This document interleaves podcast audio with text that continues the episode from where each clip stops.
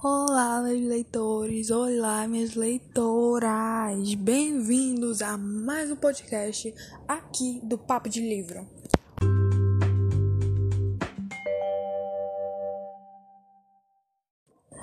Meus leitores e minhas leitoras, hoje, aqui no Papo de Livro, eu vou estar revivendo um quadro muito antigo deste canal, que sim é o Resenhas e Resumos, que vocês pediram muito. Para hoje nós falarmos de um clássico da literatura mundial, que é simplesmente fantástico, mas para quem aqui é novo no canal ou quem não se lembra como funciona esse quadro, eu vou explicar aqui e agora. Bem, o Resenhas e Resumos funciona de modo que eu vou escolher algum livro Vou falar um pouco sobre o autor, fazer um apanhado geral, né, aquele apanhado histórico, fazer um breve resumo e dizer se eu indico ou não e se eu gostei do livro ou não. E por que eu gostei ou por que eu não gostei. Então, se você ficou realmente interessado, assiste esse podcast até o final, porque hoje tem, viu, pessoal?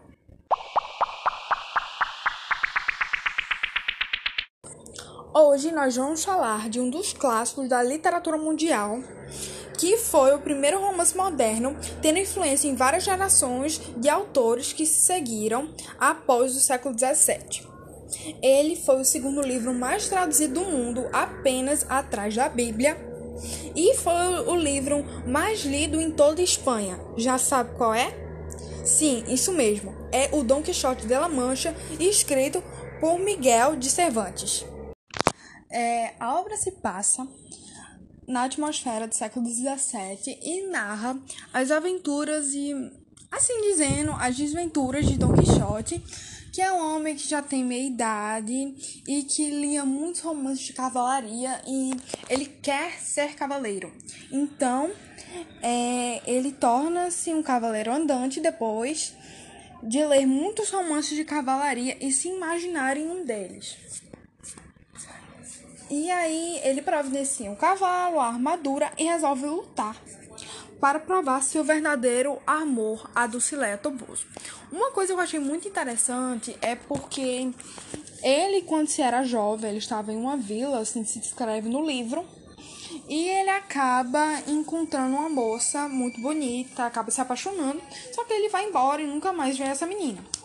E ele pensa nessa mulher, nessa dama, cabeça dizendo: o nome dela vai ser Dulcileia Toboso e eu vou lutar em nome dela, eu vou lutar por ela, que é uma das coisas mais interessantes do livro e eu achei muito legal. Que, no caso, assim, resumindo, ela era a mulher fictícia da cabeça dele, que ele lutaria por ela. E assim ele também consegue o seu escudeiro, né, o Sancho Panza, e resolve acompanhar ele só acreditando poder ser recompensado com dinheiro, sendo que não era o que ia acontecer, não é? Tivemos aí um pequeno deslize na comunicação. Bem, é, esse livro ele mistura muito realidade com fantasia que se comporta como se estivesse em um romance de cavalaria, transformando obstáculos é, muito bestas em gigantes e exércitos de inimigos, que é uma coisa que vem totalmente da cabeça de Don Quixote. Por exemplo, ele acha que um moinho de vento, um moinho de vento é, por exemplo, um obstáculo gigante e ele fica aumentando todas as coisas para conseguir cumprir sua missão e fazer é, e assim conseguir voltar para casa, encontrar Dulcileia, que seria seu verdadeiro amor, mas não esqueçam que é ela é imaginária. E uma coisa que eu queria realmente ressaltar, ressaltar, e não levem como spoiler, mas é que ele é derrotado muitas vezes. E é, as pessoas batem muito nele, ele foi espancado diversas vezes. É, e assim as pessoas começam a chamar ele de Cavaleiro da Faca Figura, que eu achei isso simplesmente incrível.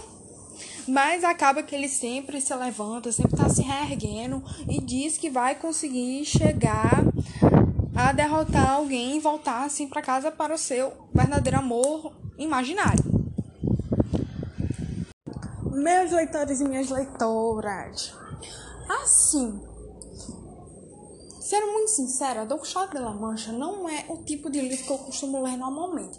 Eu leio muito William Shakespeare, é, John Green, Jojo Morris, Jane Austen e Jane Eyre. Mas eu achei o livro simplesmente fascinante. Ele é muito interessante. Eu fiquei a, minha atenção, a minha atenção ela realmente ficou presa no livro. Eu passei uma tarde inteira lendo. É, ele é simplesmente incrível. Ele é muito divertido e eu realmente indico para todas as idades, porque ele é um livro maravilhoso. Ele é levinho. Ele não se diria fofo, mas ele é uma mistura incrível de realidade com ficção, deixando o livro muito balanceado e realmente divertido. Mas um, um público específico que eu indico demais é pessoas que estão começando a pegar gosto pela leitura. Don Quixote é realmente uma coisa para você começar a realmente se apaixonar, porque você lê, você se diverte, você gosta. É um livro muito bom. Então, eu estou indicando, Don Quixote está sim aprovado, meus leitores e minhas leitoras. E ele é um livro muito maravilhoso, para todas as idades e para especificamente a faixa etária que eu já disse. Então, leitores e minhas leitoras, meus leitores e minhas Então, o livro foi sim aprovado, meus amores.